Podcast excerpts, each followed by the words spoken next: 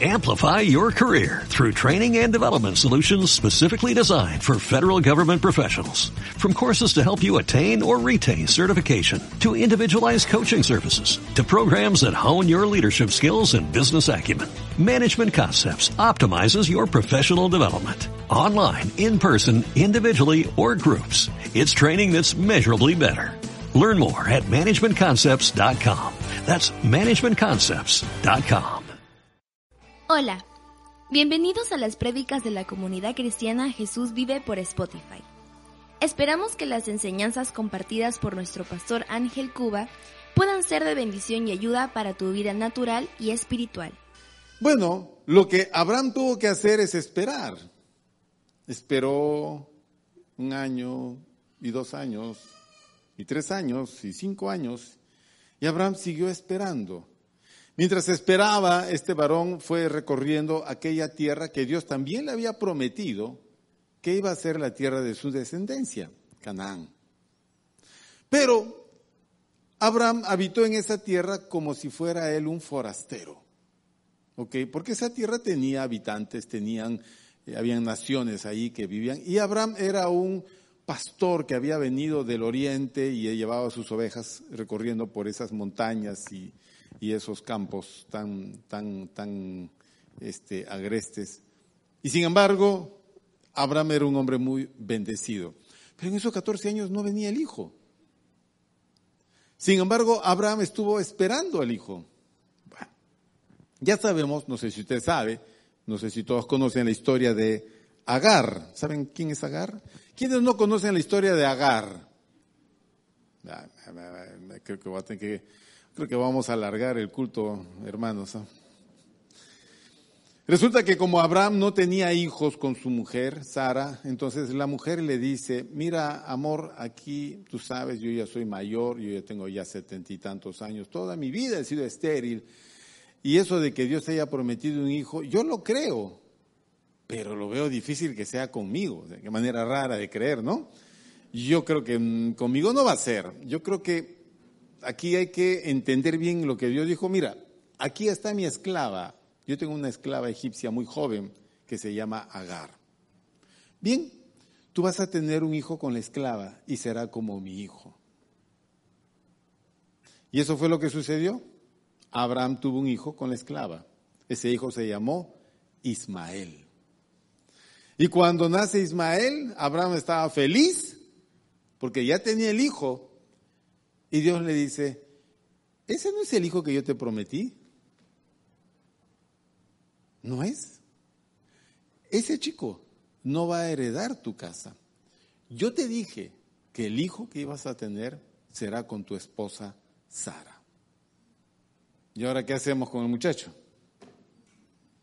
Tuvieron que echar al muchacho de la casa porque no podía heredar con el hijo que Dios le iba a dar a Abraham. Dios necesita ayuditas, hermanos. Hay que esperar. Entonces Abraham se convierte en el hombre de fe porque va esperando, esperando, esperando. Bueno, eh, lo único que, que, como les dije, lo único que hay que hacer es esperar. Y conforme van pasando los años, no hay evidencia de cumplimiento porque la señora Sara se hace más viejita y el señor Abraham se hace mucho más viejito. 99 años. Yo no sé si usted conoce a un varón que haya tenido hijos a los 99 años. Si por ahí hay alguno, es una rareza. Normalmente a los 99 años los varones ni llegamos a vivir, menos vamos a ser fértiles como para poder traer hijos al mundo. Está muy difícil. Pero es que no era un asunto humano este. Era un asunto de Dios. Porque Dios había puesto sus ojos sobre este varón. ¿Y qué quería Dios con este varón? Quería que de él descendiese una nación, el pueblo de Dios, Israel. Israel nace de Abraham. Claro que la formación del pueblo va a tomar varios cientos de años, pero es necesario empezar con la descendencia. Hay que sacar un hijo de esta parejita. Bien, entonces uno diría, humanamente, tenemos que apurarnos. No, Dios se demoró. Y se demoró 14 años. Y en esos 14 años no se vitaliza uno con evidencias de que va a ser fértil o que va a poder. todo lo contrario. Porque el libro de Romanos nos dice que Abraham a sus 99 años cualquiera podría juzgarlo como que era un hombre con un cuerpo ya casi muerto. ¿Quién va a pensar en la vitalidad de este hombre para tener hijos a los 99 años? Bueno, 13 años antes tuvo un hijo. Ya está ahí, como quien dice, pues ya, ya ahí eh, lo último. Pero nada, para el hijo con Sara no venía. Sin embargo, si hay algo que es inviolable, son las promesas de Dios. Es lo que nosotros hasta ahora no hemos entendido. Y eso es un tema de fe. Y la vida cristiana, mis queridos hermanos, se basa siempre en tu medida de fe, nuestra medida de fe. ¿Cuánto le creemos a Dios? Miren, nosotros le creemos al periódico, le creemos a la señora de la esquina, le creemos al jefe, le creemos a los gurús de opinión, le creemos a esas falsas noticias que nos vienen, le creemos a YouTube, le creemos a todos los influencers, le creemos a medio mundo y a Dios no le creemos. ¿Mm? Salimos y compramos el periódico o lo leemos de nuestro celular, pero la Biblia no. Significa que le creemos más al periódico que a la Biblia. Hoy día recibí una llamadita de, del hermano Sandy, el cual manda saludos, siempre manda saludos. Creo que mandó saludos, no me acuerdo. Creo que no les mando saludos. ¿Y saben qué me dijo? Bueno, aparte de preguntarme cómo estoy, le dije, mm, bien. El hermano me dice, ¿por qué será que a todos los que yo les pregunto cómo están, todos responden bien? Y me pasa a mí, le digo, hermano, ¿cómo está? Bien, pastor. Pero ¿estamos bien? Entonces me dice, solo Dios sabe cómo estás. Dios conoce perfectamente cómo estás. Y entonces más adelantito me dice, ¿sabes qué, Ángel? Pastor Ángel, Pastor Ángel, necesitas pasar tiempo en la palabra. Si me pongo a pensar, digo, pues, si la Biblia yo la leo todos los días, preparo lecciones, hago estudios, analizo, leo, revuelvo. Sí, pero quizás esa sea una función muy intelectual. Es como el cocinero, el cocinero que prepara mucha comida y uno le dice, oye, tienes que alimentarte bien. Si me alimento bien, ando probando todo lo que... Al final del día termino gordo. Sí, pero eso no es alimentación.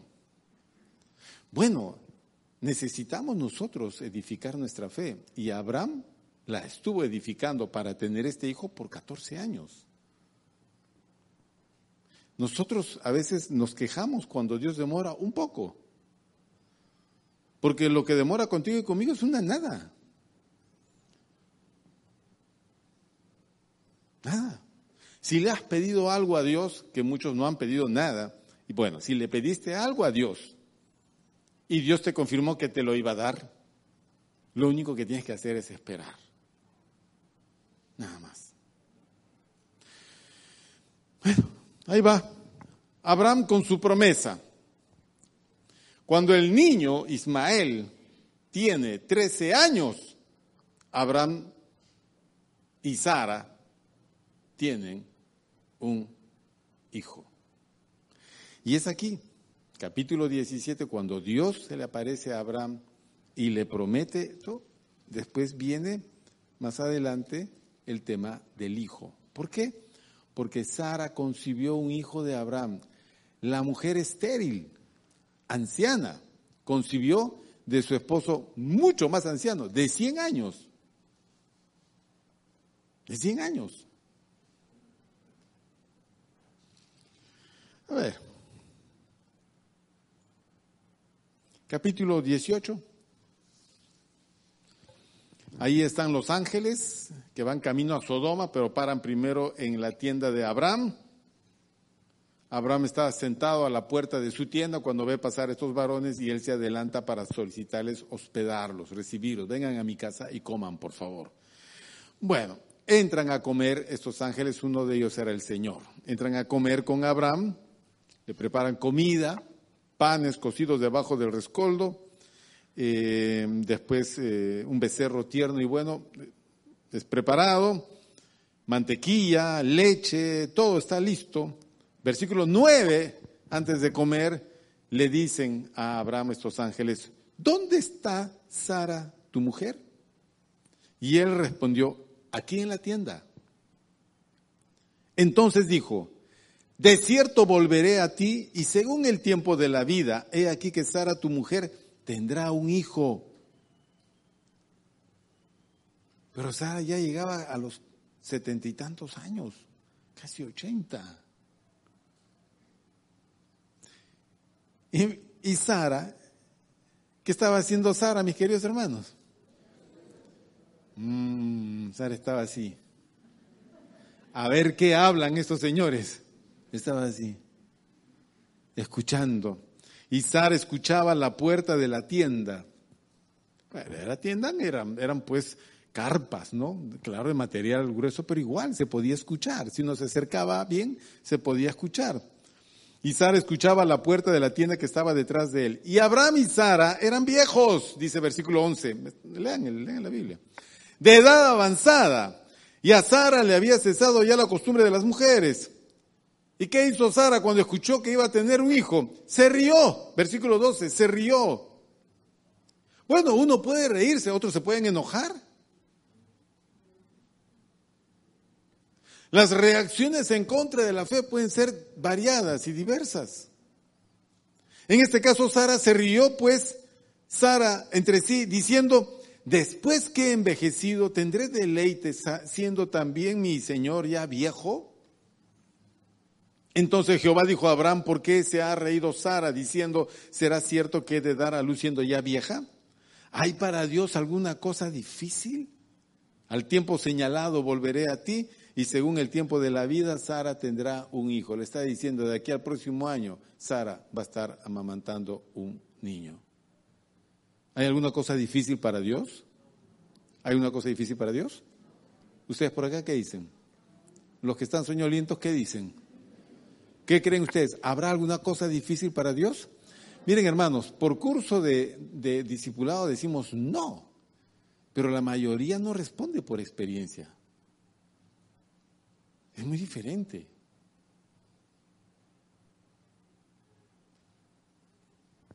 ¿O has tenido alguna experiencia donde Dios te ha mostrado su fidelidad, que al cabo de esperar uno, dos, tres, cuatro, cinco, ocho, nueve, diez, catorce años, Dios cumplió contigo?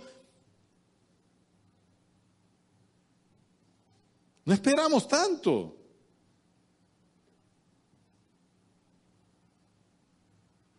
Bueno. Entonces Sara se negó diciendo, no me reí. Encima se quiso excusar. Porque tuve miedo, porque tuvo miedo, dice. Y el Señor le dijo, no es así, sino que te has reído. Te has reído, Sara. Bueno, no vamos a tocar ese tema. El asunto es capítulo 17. Vamos, retrocedamos al capítulo 17. Ok. Entonces, 24 años después de haber emigrado, 13 años de nacido el hijo llamado Ismael, Dios se presenta de forma visible a Abraham le da a conocer su nombre, el Dios Todopoderoso, se presenta para cumplir la promesa. Para eso se presenta Dios. Y en ese momento Dios hace algo que está en el capítulo 17. Le cambia de nombre a Abraham. ¿Qué hace Dios, hermanos? Le cambió el nombre. Por eso les pregunté a ustedes, ¿ustedes saben la historia de sus nombres? No, no sé. Bueno. Entonces, acá Dios le cambia el nombre a Abraham. Versículo 5. Y no se llamará más tu nombre Abraham, sino que será tu nombre Abraham. Abraham significa padre enaltecido. Abraham significa padre de una multitud. Le está diciendo, tú serás padre de una multitud. Tu nombre es padre de una multitud. Antes te decían, papito. Y era curioso porque no tenías ni un hijo. Y el que tienes no es el hijo que yo te prometí. Estabas sin hijo. Ahora te van a decir, padre de una multitud. Y aquí se cumple lo que dice Pablo en Romanos, que Dios llama las cosas que no son como si fuesen. Porque Dios se adelanta a todo y lo nombra. Fíjate lo que hace Dios, lo nombra. Pero como algunos tienen cara de no creer, Mateo, vamos a Mateo. Mateo, Mateo, Mateo, o mejor dicho, algunos tienen mascarilla de no creer. Eh, a ver.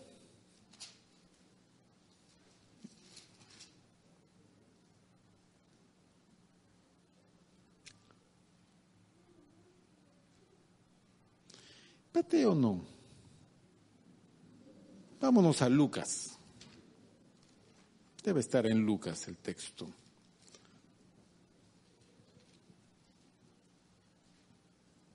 Acá está. Lucas.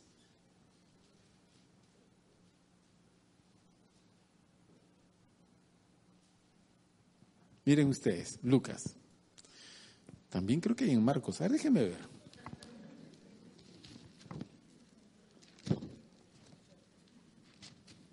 La paciencia es una virtud requerida en la vida cristiana, mis queridos hermanos. Ya, nos quedamos entonces con Lucas. Dice, Lucas capítulo primero, el ángel va donde María y le anuncia que va a concebir un hijo en su virginidad. ¿Ok? Versículo 30. Entonces el ángel le dijo, María, no temas porque has hallado gracia delante de Dios y ahora concebirás en tu vientre y darás a luz un hijo y llamarás su nombre Jesús. Le está diciendo todo antes de que todo suceda. Le está diciendo que vas a ser mamá, vas a tener un hijo varón y ese hijo varón lo vas a llamar Jesús. Todo antes de que suceda. Y dice más, este será, ¿qué será? Grande y será llamado Hijo del Altísimo. Y el Señor Dios le dará el trono de David su padre. Dice más, y reinará sobre la casa de Jacob para siempre, y su reino no tendrá fin. Dios se anticipa nombrando las cosas. ¿Sabes qué significa Jesús? Salvador. ¿Y sabes por qué le pusieron ese nombre? Porque Él salvará a su pueblo. Entonces es interesante el tema este del cambio de nombre a Abraham. Abraham era el hombre sin hijos. Y Dios le dice, no, no, ya no, ahora vas a ser el hombre del el padre de la multitud. Entonces Abraham le dice a su mujer, sabes, Dios me ha cambiado de nombre. ¿Así? ¿Ah, ¿Y ahora cómo te llamas? Padre de multitud. Pero papito, no tienes ni un hijo. No, pero si Dios lo dice, vendrán los hijos. Porque mire, regresemos otra vez a Génesis 17. Vamos a ver, si así le dijeron a María con respecto a Jesús, miren lo que le dice Dios a Abraham con respecto a su descendencia. Miren, miren, miren. 17. Dice, versículo 4. Y aquí mi pacto es contigo y serás padre de muchedumbre de gentes. Y no se llamará más tu nombre Abraham, sino que será tu nombre Abraham, porque te he puesto por padre de muchedumbre de gentes. No tiene hijos, pero ya Dios se lo anunció. Como Dios se le manifestó como el Dios todopoderoso, el suficiente para hacer todas las cosas, entonces da por sentado que ese hecho va a suceder. Claro, hay un tiempo. Pero Abraham es el receptor de esa promesa y el que inicia la realización de esa promesa. Versículo 6, y te multiplicaré en gran manera. Abraham tuvo un hijo. Ok, ese hijo se llamó Isaac. Isaac tuvo dos hijos, Jacob y Esaú. Bien, la línea, la promesa de Abraham va a Isaac y de Isaac va a Jacob. Y Jacob tiene doce hijos que son los doce, las doce tribus de Israel. Cuando entran a Egipto, cada familia de esos hijos forma una tribu numerosísima.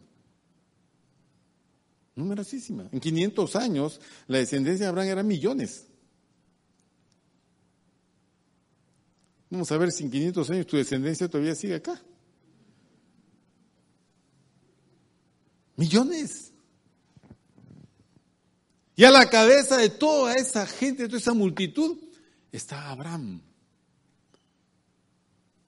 Abraham es el padre de esa multitud, conforme a la carne. Pero conforme al Espíritu, Abraham es el padre de todos los creyentes. O sea, es también nuestro padre. Por eso se le llama el padre Abraham. Por eso cantamos esa canción que dice, muchos hijos tiene el padre Abraham. ¿Ah, ¿La han cantado ustedes? El padre Abraham tiene muchos hijos. Yo soy uno, tú también. Alabemos juntos. Ustedes no han sido niños en Cristo por lo que veo, por Dios. Entonces, eso es lo que está diciendo Dios con Abraham. Se está adelantando a la realización de las cosas y lo nombra. Y para eso utiliza el nombre. El nombre de Abraham tiene un contenido. Miren, hermanos, el nombre que Dios da no es un sonido hueco. ¿Cómo te llamas tú? Steve. Steve. Steve. Steve McQueen. Steve Jobs. ¿Quién eres tú, Steve? ¿Por qué te ponen ese nombre? A mi papá le gustó, porque mi papá veía las películas de Steve McQueen y al primer hijo que nació le dijo Steve. Es un nombre hueco. Es un sonido hueco, perdón. No tiene mayor significado, no tiene mayor contenido. No tiene. El nombre que Dios da es diferente. No es un sonido hueco, sino que es la expresión de algo real ya no eres más Abraham, eres Abraham. Ah, interesante. Abraham es el primero en ser mencionado en la Biblia a quien Dios le cambia de nombre. Jesús, porque Él salvará a su pueblo.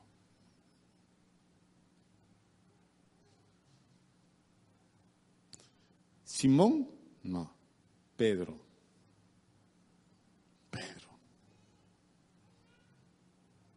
Bueno, es que Dios va a realizar acciones y encierra la acción en el nombre, lo nombra y ahí va el asunto. Vamos.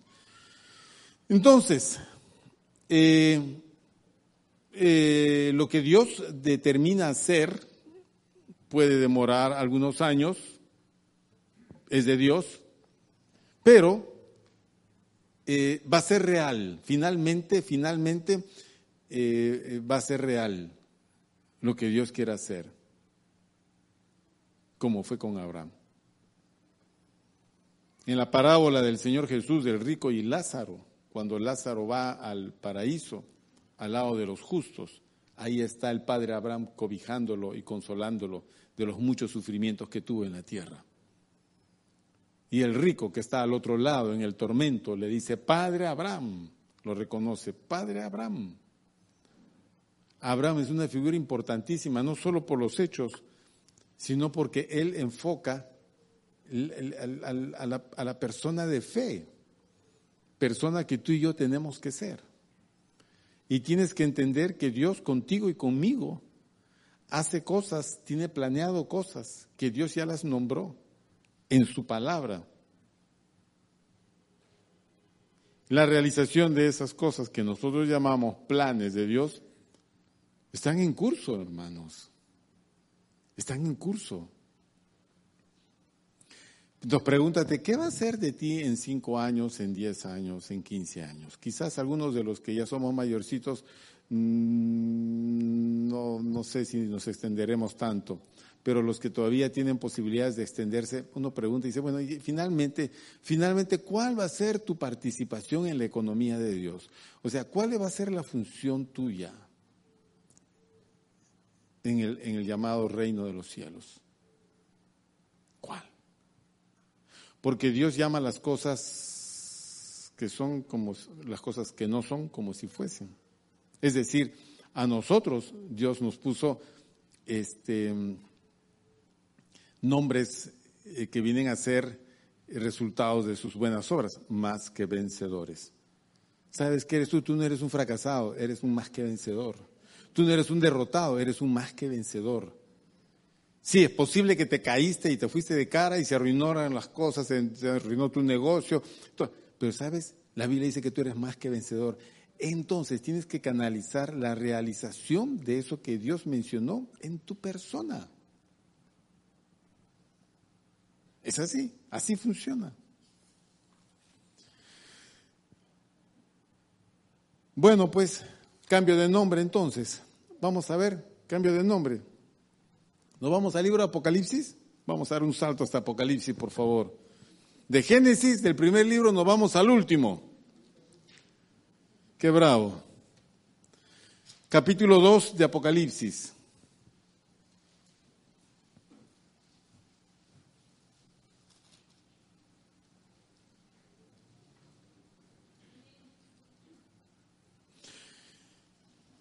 En las cartas, en la carta que se envía a la iglesia de Pérgamo, que está en el 2.12, no voy a explicar porque demoraríamos mucho. Vamos al versículo 17. Dice, el que tiene oído, oiga lo que el Espíritu dice a las iglesias. Al que venciere daré a comer del maná escondido. Ya, eso no nos, hoy no tocamos. Lo, siguiente dice, y le daré una piedrecita blanca. Y en la piedrecita escrito un nombre nuevo, el cual ninguno conoce, sino aquel que lo recibe. ¿En qué cosa más especial? Yo desde que tengo pues recuerdo de mi vida cristiana, este fue uno de los versículos que encontré así a los mesecitos nomás de, de leer mi Biblia y me puse a pensar en la piedrecita blanca. Y siempre recordaba, la piedrecita blanca, Dios me dará un día y te dará a ti también un día, más que vencedores, una piedrecita blanca. Y en esa piedrecita blanca escrito un nombre nuevo que nadie sabe solo tú cuando la recibas. Entonces, buscamos en la Biblia eh, algo referente a una piedrecita, no existe, no hay más, es la única referencia. Entonces uno se pregunta, bueno, ¿y esto cómo puedo yo entender qué significa? Ah, es muy sencillo. ¿Por qué? Te voy a decir por qué. No sé quiénes quieren saber por qué. ¿Sí? Ah, me parece muy bien entonces. Lo que pasa es que el apóstol Juan está escribiendo a personas que viven en un tiempo muy diferente al nuestro. ¿Ok? Para nosotros, en nuestro, en nuestro diario, en nuestro diario que hacer, no existen piedrecitas blancas que uno le da al otro. No. Puede existir muchas cosas que tú le das, pero nadie da piedrecitas blancas. En el mundo romano, muy por el contrario, a los vencedores, al que venciere, a los vencedores en los juegos deportivos, se les daba una piedrecita blanca. Los que están recibiendo esta carta entienden de qué se refiere porque inmediatamente se acuerdan de los juegos deportivos y que a todos los vencedores se les entregaba una piedrecita blanca. En esa piedrecita blanca estaba el nombre de la persona. Y eso, esa piedrecita blanca era la invitación que le autorizaba a él a asistir al banquete de los vencedores. Miren qué interesante. Que era una recepción muy especial que se hacía para todos los que habían triunfado, vencido en las diferentes eh, este, disciplinas en que consistían los juegos deportivos griegos romanos. Ahora, de ahí se jala la idea acá. Porque el Señor está diciendo a los creyentes, a los creyentes, dicen, al que venciere, Pero digo, al que venciere que van a haber gente que no va a vencer. Mis queridos hermanos, la Biblia habla que nosotros somos más que vencedores. Tú vas a decir, pues yo, pastor, si yo doy pena en la fe, sí, das pena, como yo también. Pero Dios ha dicho algo de ti y ha dicho algo de mí, que somos más que vencedores. ¿Por qué arruinamos con esa forma de pensar? Lo que tenemos que hacer es pegarnos a la forma de pensar de Dios. Si Dios ha dicho algo de nosotros, como en el caso de Abraham, ya no sigamos por el camino equivocado, sino vayamos por lo que Dios ha dicho. Si somos más que vencedores, entonces empecemos a caminar como más que vencedores. Más que vencedores. Porque para nosotros está asignado una piedrecita, dice el texto, pero en esa piedrecita va un nombre nuevo. Escrito un nombre nuevo que nadie conoce. Es decir, a como tú te llames acá, allá tienes un nombre que te está esperando.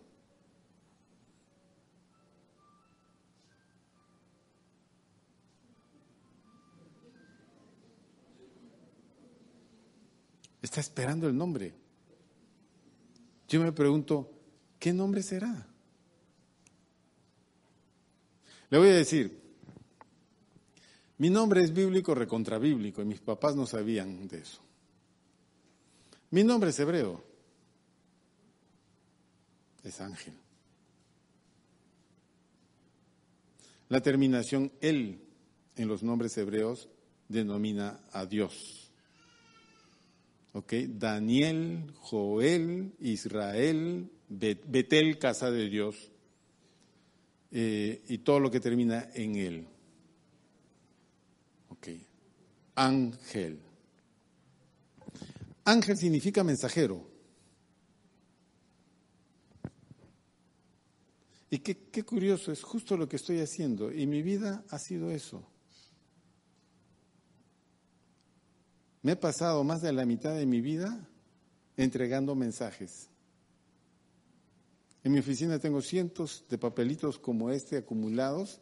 Algunos ya están amarillos y otros hongueados, pero ahí los tengo. Son los mensajes. Y por ahí debe haber una caja con miles de mensajes que se han grabado en cassettes y en CDs. No soy vendedor. No soy artesano, no trabajo este, como, como muchos de ustedes trabajan, y, y es honroso eso. Pero mi trabajo actual le dio en el clavo a mi nombre. Fíjense cómo ha sido Dios conmigo. Conmigo, si así fue conmigo, contigo pues que no podrá ser Dios. Mejor dicho, ¿qué no estará haciendo Dios? Solo que a veces no despertamos a eso. Mi querido hermano, tienes un nombre nuevo de parte de Dios, mi querida hermana.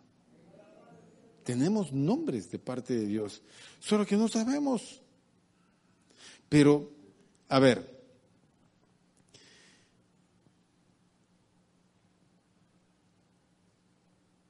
En la palabra nuevo allí, porque dice escrito un nombre nuevo, la palabra nuevo no es en función del tiempo, lo viejo, lo nuevo, no, es en función cualitativa, es decir, se va a describir una cualidad totalmente diferente de ti. Ok. Entonces, Dios va a designarnos con un nombre totalmente diferente. Yo no sé si alguno ya captó la idea. Allá no vas a encontrar Raúl, Jorge, Luis, Alfredo, esos nombres no. Allá en el cielo esos nombrecitos no tienen mayor validez. Son otros nombres que te los voy a decir dentro de un momento. Apocalipsis capítulo 3. Al que venciere, versículo 12, al que venciere, yo lo haré columna del templo de mi Dios y nunca más saldrá de allí y escribiré sobre él el nombre de mi Dios. Qué interesante, otra vez el nombre. Esta vez es de Dios. Y el nombre de la ciudad de mi Dios, la nueva Jerusalén. Al que venciere, sobre él se escribirá el nombre de Dios. En el capítulo 14 del libro de Apocalipsis, 14, 14, Libro de Apocalipsis capítulo 14, versículo primero dice, después miré y he aquí el Cordero estaba en pie sobre el monte de Sión y con él 144 mil que tenían el nombre de él y de su padre escrito en la frente. Nombre. En el capítulo 19, en el capítulo 19, versículo 11 dice, entonces vi el cielo abierto y he aquí un caballo blanco y el que lo montaba se llamaba, ¿cómo se llamaba? Fiel y verdadero. Y con justicia juzga y pelea. ¿Tú sabes quién es él? Por ahí atrás. Uno que otro valiente. Los demás dudan. Este de acá es el Señor Jesús. Pero no le dice Jesús. Tiene un nombre. Fiel y verdadero. Describe algo de Él. Es como el nombre escrito en la piedrecita. Es un nombre que describe algo, porque describe cierta cualidad que Dios ha desarrollado en nosotros. En este caso, Jesús es el fiel y verdadero. Tú, yo, ¿qué somos? ¿Cuál será el nuevo nombre que Dios nos dará? Más abajo, versículo 12, sus ojos eran como llama de fuego y había en su cabeza muchas diademas, son coronas, y tenía un nombre escrito que ninguno conoce, sino él mismo, otra vez nombre. Y estaba vestido de una ropa teñida en sangre y su nombre es el, el verbo de Dios. Los ejércitos celestiales vestidos de lino finísimo, blanco y limpio le seguían con caballos blancos. En la segunda venida de Cristo. Siempre el tema del nombre. Qué misterioso es este asunto. Bien. Tenemos que acabar. A ver, ¿cómo nos han llamado a nosotros? Nos han llamado así. El fumón, el borracho, el renegón el pendenciero, el ladrón, el miedoso, el complicado, el amargado, el bandido, el tacaño y podemos seguir. Muchas veces la gente no, no, te conoce por tu nombre, sino por cierta cualidad de tu vida. El mentiroso. Oye, ¿te acuerdas de fulano? ¿Cuál? El mentiroso. Ah, sí, ¿qué es de él? Al toque. A veces como decir el DNI, el número, al toque. ¿Ah? Y, en el lado femenino es igual. Y los hombres se ensañan mucho más con las mujeres. Y así nos conoce la gente. Porque esa es nuestra cualidad sin Cristo. Esa es la cualidad que el pecado desarrolló en nosotros. ¿Y cuál es el nuevo nombre que el Señor ha de darnos? Maravilloso. El pacífico, el valiente, el sencillo, el gozoso, el sobrio, el honesto, el generoso, el perseverante.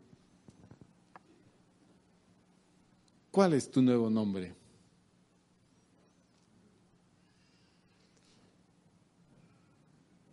Por ejemplo, eh, siervo fiel es uno muy bonito, siervo fiel. Que, que, que, alguno tenga en la piedrecita el nombre de fiel y verdadero es como que, desarrollaste el carácter de Jesucristo, casi como Jesús, ¿no? Finalmente Él nos dejó un camino para que sigamos, sigamos sus huellas, seamos como Él. El verdadero, el ayudador.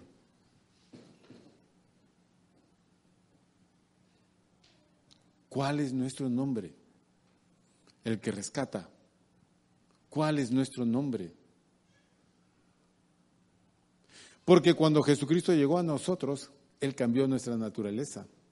Y es en base a esa naturaleza que nosotros tenemos que ir desarrollando las nuevas cualidades de nuestra vida, las que han de determinar la forma como se nos va a conocer. El muy amado. ¿Se acuerda usted en la Biblia a quién le dicen muy amado? ¿A quién le dicen el muy amado?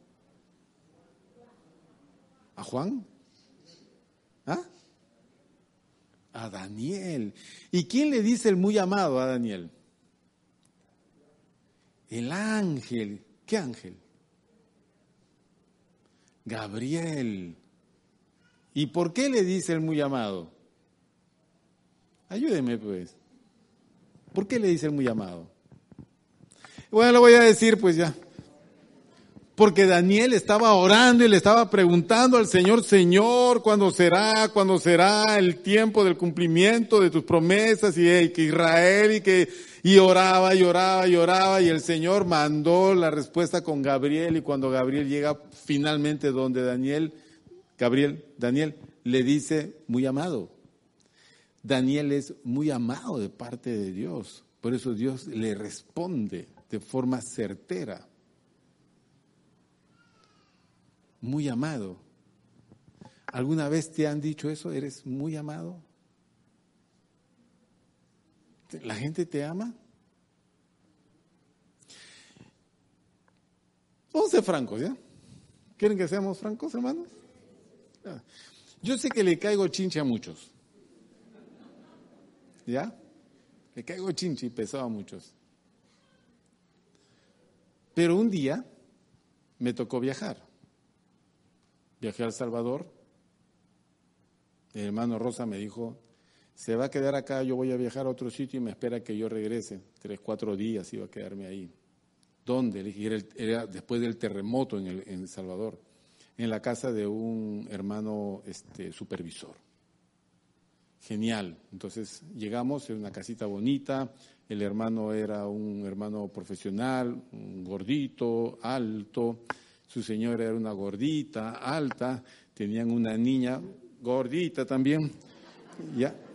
Y la suegra del hermano, la mamá de la señora, sí era flaquita porque ella era diabética, pero flaquita, chiquitita, sí, flaquita. Bueno, entonces dije, ay, voy a quedar acá, ya no importa, pero voy a dormir con mi pasaporte porque cada cinco minutos había un temblor. Bien, ¿qué hicieron los hermanos? Me dijeron, hermano pastor, usted va a dormir en nuestro dormitorio me hubieran dado cualquier otro cuarto. Entré a su dormitorio, oh, una cama gigantesca. Me dijo, siéntase como en su casa. Y efectivamente me trataron a cuerpo de rey. ¿Ok? A la hora del desayuno me dijeron, hermano pastor, su desayuno está servido. Cuando bajé, el clásico desayuno salvadoreño con 10 tortillas. Yo me tortillas dije, entonces comí lo que pude y la hermana me dice, hermano, ¿y usted no va a comer tortillas? No, hermana, ¿Por qué? ¿En el Perú no comen tortillas? Torreja comemos, pero no tortillas, le dije. Entonces, ¿con qué desayunan, hermano? Con pan. Con pan. Sí, al día siguiente había pan en la mesa, todo tipo de panes. Me llevaban, me traían, me llevaban a comer, todo así. Y háblenos del Perú, cuéntenos, cuéntenos, cuéntenos. Yo andaba ahí como, pues, como contando, parecía Guamán Poma de Yala contando pues todas las anécdotas del imperio incaico y de todo y así, así. Y las señoras y la chiquita me miraban así todo el rato así, bueno. Pasé un tiempo bonito hasta que vinieron a recogerme. Entonces me tocó ir, me despedí de, de las hermanas, me despedí del esposo, el esposo ya había salido a su oficina y agarro mi maleta y salgo de la casa y estaban las tres paradas en la puerta, la mamá, la, hermana, su mamá y la niña. Y cuando subo al carro, casi como a la volada, está hermana. Cuando subí al carro y cuando miramos, las tres estaban llorando como si fuera mi mamá, mi hermana y mi hijita. Entonces el hermano Rosa me pregunta, ¿y por qué esa gente está llorando? No sé. ¿Qué cosa les ha hecho usted? No, nada, hermano. Les caí bien, pues. O sea, ¿puedo caerle bien también a usted? Entonces un bonito nombre sería el que cae bien. Nos conoce la gente por alguna cosa. ¿No es cierto? El aislado, el acomplejado, el traumado, el gritón, ¿no es cierto? El que patea. Pero mejor es que te conozcan de otra forma. el que puede cambiar tu forma de ser y conocerte de una forma totalmente diferente, ese es Dios. Y si tú eres del más que vencedor, de ese grupo, más que vencedores, entonces tienes un nombre escrito en una piedrecita blanca. A Abraham, ¿cómo lo llamará el Señor? Padre de multitud. ¿Cómo será? Padre de multitud. Entonces yo me pongo a pensar, ¿a mí cómo me llamará? Me pongo a pensar a mis hermanos cómo serán llamados. Es cómo nos conocen, es cómo desarrollamos el carácter de Dios en nosotros. ¿Cómo hacemos ahí? Esa es la obra de Dios en tu vida. Al que venciera, hay que vencer, mis queridos hermanos, las debilidades, hay que vencer todas las cuestiones que están en contra del desarrollo de nuestra fe, porque es por la fe que alcanzamos nosotros eso. Sin fe es imposible agradar a Dios. Es necesario la fe, siempre. Batalla, lucha, persevera. Porque de lo contrario, tu nombre será de la lista mala y fea, pues. Cuando debería de ser de la correcta. A mí el nombre que me gusta es siervo fiel. Que Dios nos llame cuando lleguemos a su presencia, bien hecho siervo fiel. Sobre poco has sido fiel, sobre mucho te pondré. Entra en el gozo de tu Señor. Porque todos vamos a llegar a su presencia. ¿No es cierto? Todos vamos a llegar a su presencia. De una u otra forma, en algún momento, todos vamos a partir, llegar a la presencia del Señor y el Señor nos recibirá. ¿Y cómo nos llamará? Nos tiene que llamar así, siervo fiel. Mis queridos hermanos, no hay tiempo para más. Espero que podamos entender esto, podamos asimilarlo, podamos aplicarlo a nuestra vida, desarrollemos el carácter de Dios según su llamado en nosotros. Amén. Gracias por escuchar la palabra de Dios por este medio. Y recuerda que si deseas compartir con nosotros de manera presencial, puedes encontrarnos en Girón Yauyos 171, cercado de Lima. También puedes seguirnos por Facebook e Instagram buscándonos como Comunidad Cristiana Jesús Vive. Dios los bendiga.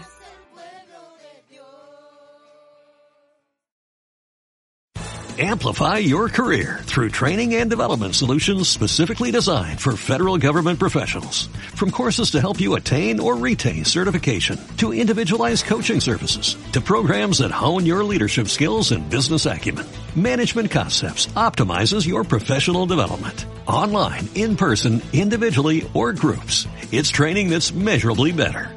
Learn more at managementconcepts.com. That's managementconcepts.com.